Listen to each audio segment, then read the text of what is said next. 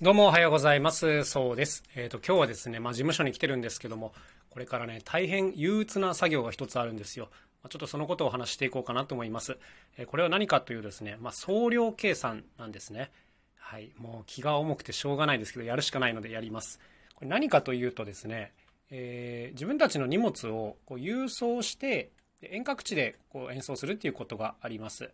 え8月にですね、一つ九州福岡での公演が決まっていまして、まあ、ここがですね、郵送してやろうかなというところなんですよ。で、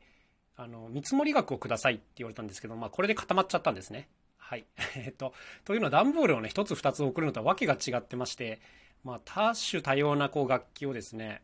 梱包して送るわけですけど、まあ、点数もすごく多いので、こう見積もりがね、めちゃめちゃ取りづらいんですよ。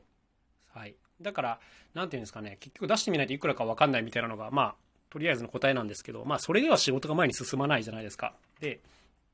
まあまあ、これを解決しなきゃいけないので、結局、いくらかかるのっていうのを、まあ、はっきりさせるために、この、一個一個の荷物を測って、えー、重さを測って、えー、総量計算が取れるようにするという、これが今日の作業なんですよ。はい。でね、まあ、ちょっと話がややこしくなるんですけども、実は、え、何ヶ月か前にもですね、一個九州の大分での公演がありました。で、この時もまさしく郵送していまして、えー、性能運輸さんっていうところを使って、で大体片道4万円だったんですよ。だ往復で8万円ですね。っていうのは大体感覚値として分かっているんですが、実は今回この手が使えないんですね。なんでかというと、性能運輸さん、あの、安く運んでくれてとてもありがたいんですけど、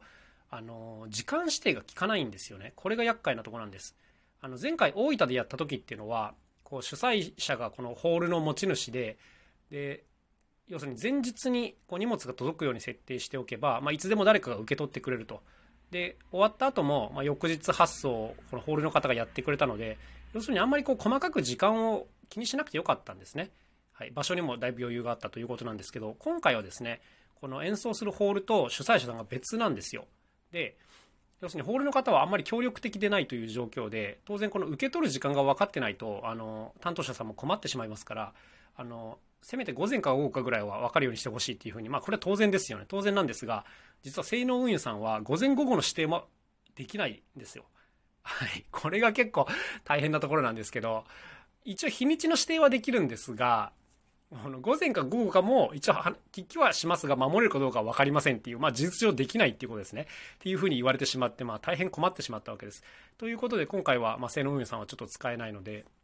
まあ、大和さんか佐川さんかなというふうに思っているんですけども、まあ、どちらにせよ、その会社が変わるとね、見積もり額っていうのは大きく変わりますから、